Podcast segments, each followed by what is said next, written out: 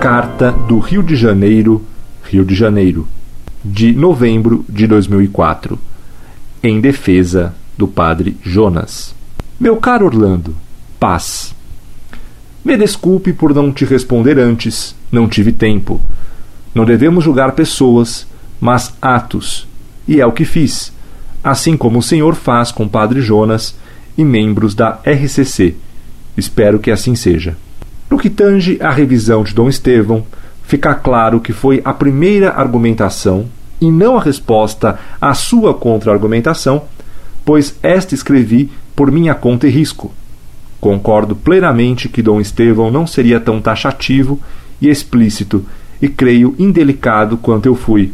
De tal maneira, sei também que de modo algum ele nunca iria chamar um sacerdote ungido de herege por não concordar com algumas de suas práticas ou teorias.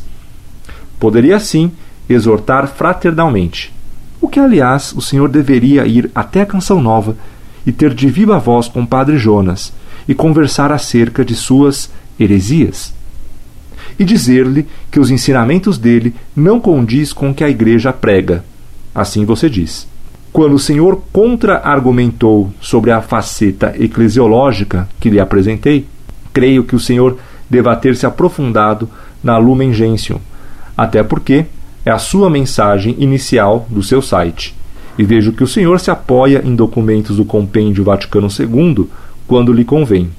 Enfim, o teor dessa minha carta não é de crítica, e sim de qualquer outra coisa que você queira determinar. E de forma antagônica, a Lumen Gentium apresenta o que o Senhor criticou. No que abarca a redação de minha carta, sendo ela mal redigida, digo igualmente a São Paulo: Não usarei de minha retórica e oratória para levar adiante o Evangelho da verdade. Então, meu nobre, siga o apóstolo de todos os povos. Peço que o Senhor me envie os sílabos em forma de doc, pois quero ler e analisar, pois por minha ignorância eu não li ainda este doc. Desculpe se excedi em minhas palavras, mas o Senhor deve me entender. Espero. Devo dizer igualmente ao Senhor que não teve cunho pessoal, mas de inferência sobre tais assuntos. Mande-me também o texto de Paulo, de Paulo VI, falando sobre a fumaça negra que entrou no templo de Deus, pois por minha inferência ele não estava falando sobre o Vaticano II aguardo os documentos ou os links de indicação. Continuo não aceitando suas argumentações, algumas delas. Que pela intercessão de Nossa Senhora de Guadalupe, o Senhor nosso Deus possa resplandecer sua luz sobre todos nós. In caritate et veritate.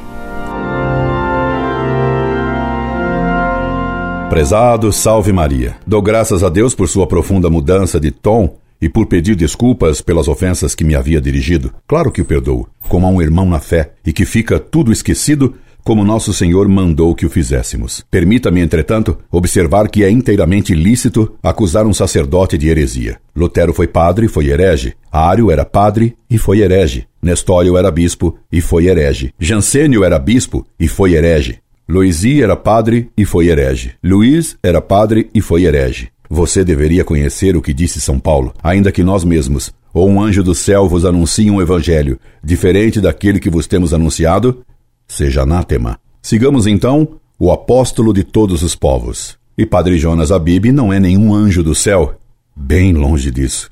Se constato que Padre Jonas, em seus livrecos, diz heresias, é obrigatório acusar essas heresias. Querer defender quem diz heresia só porque nos é simpático significa colocar sentimentos acima da verdade, o que é errado. Não me baseio de modo algum no Vaticano II, pelo contrário, escrevi um longo trabalho provando que o Vaticano II defendeu ideias modernistas condenadas por São Pio X. Você poderá ler esse trabalho que escrevi como resposta ao Instituto Paulo VI de Brecha, que depois de mais de um ano ainda não conseguiu me responder. Você pode encontrar esse trabalho no site Monfort. Também no site Monfort você poderá encontrar os sílabos de Pio IX, que segundo o cardeal Ratzinger é o oposto do que ensinou o Vaticano II, a tal ponto que Ratzinger chamou o Vaticano II de antissílabos. Achei bem honesto de sua parte confessar que não conhece os sílabos, mas me permita dizer-lhe que você também não conhece a encíclica Mortalium Animus de Pio XI, que condena o ecumenismo que o Vaticano II defendeu e propulsionou, sem converter nenhum herege e dividindo os católicos. Como você me parece não conhecer a encíclica Libertas de Leão XIII e nem a encíclica Mirarivus de Gregório XVI, que condenam a liberdade de religião e de consciência, defendida pelo Vaticano II. Tudo isso discuti com Dom Estevão Bittencourt em duas polêmicas que estão no site Monfort. Você deveria lê-las para ficar a par do problema. Você me diz, Mande-me também o texto de Paulo VI falando sobre a fumaça negra que entrou no templo de Deus, pois por minha inferência ele não estava falando sobre o Vaticano II. Se você não tem esse texto, e que muito provavelmente nunca o leu, como pode você inferir dele que Paulo VI não estava falando do Vaticano II e das consequências terríveis que dele decorreram? Quer você os textos de Paulo VI mais longamente citados? Aí os dou. O primeiro é o de um discurso que Paulo VI fez a 7 de dezembro de 1968. A Igreja atravessa hoje um momento de inquietação. Alguns se exercem na autocrítica, dir-se-ia até que na autodemolição. É como se houvesse um revolvimento interior agudo e complexo, que ninguém teria esperado depois do concílio. Pensava-se que haveria um florescimento uma expansão serena dos conceitos amadurecidos na grande Assembleia Conciliar. Existe também esse aspecto na Igreja. Existe o florescimento, mas nota-se mais ainda o aspecto doloroso. A Igreja é golpeada também por quem faz parte dela. Ficou-lhe claro que Paulo VI se referia aos frutos amargos do Vaticano II já em 1968? E de 1968 até hoje, a coisa piorou muito mais mas muitíssimo mais. Paulo VI disse ainda noutro discurso: Por alguma brecha, a fumaça de Satanás entrou no templo de Deus. Existe a dúvida, a incerteza, a problemática, a inquietação, o confronto. Não se tem mais confiança na igreja. Põe-se confiança no primeiro profeta profano que nos vem falar em algum jornal ou em algum movimento social, para recorrer a ele pedindo-lhe se ele tem a fórmula da verdadeira vida. E não advertimos em vez disso, sermos nós os donos e mestres dessa fórmula. Entrou a dúvida na nossa consciência e entrou pelas janelas que deviam, em vez disso, serem abertas à luz. Também na igreja reina este estado de incerteza. Acredita-se que, depois do concílio, viria um dia de sol para a história da igreja. Em vez disso, veio um dia de nuvens, de tempestade, de escuridão, de busca, de incerteza. Pregamos o ecumenismo, e nos distanciamos sempre mais dos outros. Procuramos cavar abismos em vez de aterrá-los. Como aconteceu isso? Confiamo-vos um nosso pensamento. Houve a intervenção de um poder adverso. Seu nome é o diabo. Paulo VI, discurso em 29 de junho de 1972. Você vê claramente, meu caro, pelos textos dos discursos de Paulo VI, que ele afirmava que os efeitos do Vaticano II foram decepcionantes para ele e para a Igreja. Sua inferência, meu caro, estava enganada.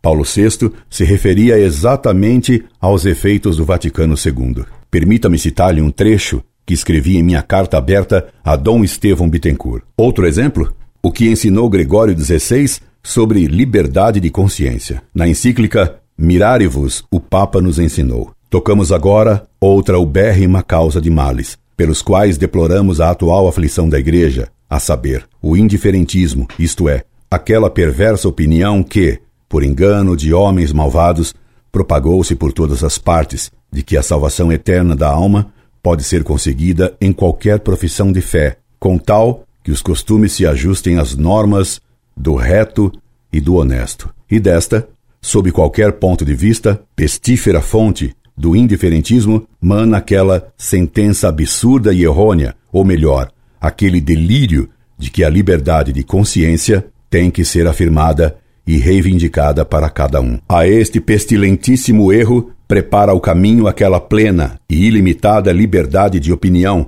que, para a ruína do sagrado e do civil, está invadindo plenamente, afirmando a cada passo, alguns com descaramento, que dela deriva algum proveito para a religião. Porém, que morte pior para a alma do que a liberdade do erro, dizia Santo Agostinho. E assim é que, quebrando todo freio com o qual os homens são contidos nos caminhos da verdade, como por si mesma a sua natureza se precipita, inclinada como está para o mal, realmente dizemos que se abre o poço do abismo, do qual João viu que subia uma grande nuvem de fumaça, com a qual o sol se escureceu, ao sair dele gafanhotos sobre a imensidão da terra. Gregório XVI, Mirarivus. Denzinger. Isto é que é falar claro. Viva o Papa! Meu caro Dom Estevão, será preciso negar a evidência para dizer que este texto da Mirarivus é concorde com os documentos do Vaticano II. É curioso verificar a relação estabelecida por Gregório XVI entre a liberdade de consciência e o fundo do poço do abismo de que fala São João no Apocalipse. Paulo VI, depois do Vaticano II, decepcionado com seus frutos, afirmou que tinha a sensação de que, por algum lado, a fumaça de Satanás havia entrado no templo de Deus. Paulo VI, discurso em 30 de junho de 1972. Gregório XVI previu a fumaça de Satanás. Paulo VI a constatou. Gregório XVI apontou a causa dessa fumaça, a liberdade de consciência. Paulo VI defendeu essa mesma liberdade e constatou depois que a fumaça de Satanás entrara, por algum lado, no templo de Deus. O senhor não desconfia por que lado entrou a fumaça? É preciso apagar o fogo para que cesse a fumaça. É óbvio. É o que começou a fazer a Dominus Jesus. Viva o Papa! Até aqui o que escrevi para Dom Estevão. Espero, prezado, que depois desta carta nos tornemos bem amigos